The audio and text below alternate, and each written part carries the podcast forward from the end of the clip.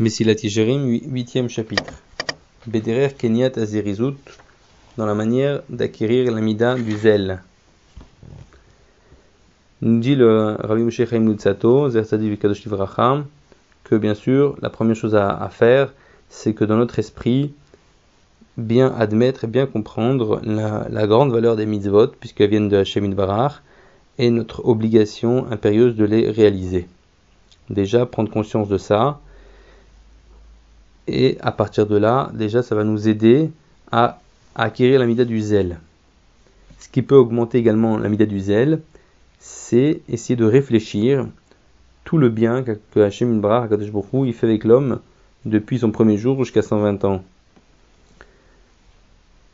Plus on va réfléchir à ça, des choses des fois qui nous paraissent une évidence, qu'on a telle et telle chose, que ce soit dans le domaine des biens, de la santé, des enfants, etc., il est bien évident que ce n'est pas un dû et on doit se rendre compte que chaque chose c'est en vérité un, cadeau.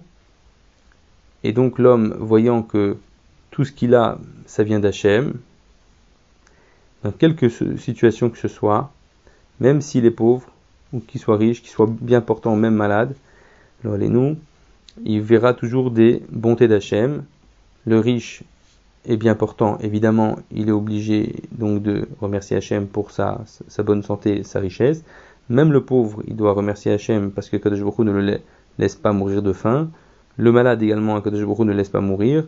Donc, chacun trouvera euh, des raisons de se sentir redevable à, à Hachem.